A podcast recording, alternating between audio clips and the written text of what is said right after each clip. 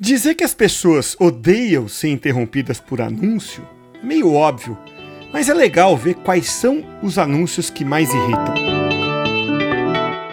Meu nome é Cássio Politi, este é o podcast Takeaways e hoje eu quero falar aqui de ads que mais irritam. Uma pesquisa publicada pelo eMarketer mostra quais são os tipos de anúncios que mais irritam as pessoas. Em primeiro lugar, ficam os anúncios em vídeo que são reproduzidos automaticamente em sites ou no próprio YouTube. Olha, não sei você, mas eu mesmo comecei a assinar o YouTube Premium eh, depois que eu comecei a ver repetidas vezes uma propaganda que uma pessoa falava assim, oi, né, entrava falando oi. Nossa, aquilo irritava bastante a ponto de eu preferir pagar ali 28 reais, algo do tipo, para me livrar de anúncios no YouTube. Então, esse anúncio que interrompe você com um vídeo com som é o campeão em irritação para as pessoas. Em segundo lugar, vem uma coisa bem parecida, que são os anúncios reproduzidos automaticamente, mas sem som.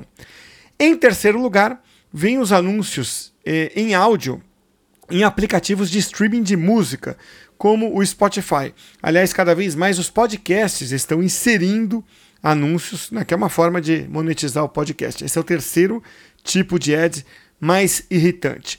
Em quarto lugar, vem os anúncios que aparecem com base em pesquisas anteriores. Tipo, você pesquisou ali para comprar um determinado computador e a partir dali você vai ver muitos anúncios de Google, Instagram, Facebook oferecendo aquele computador para você. Então, o meu takeaway aqui é o seguinte: ó, o marketing de interrupção ele é muito usado porque ele traz resultado.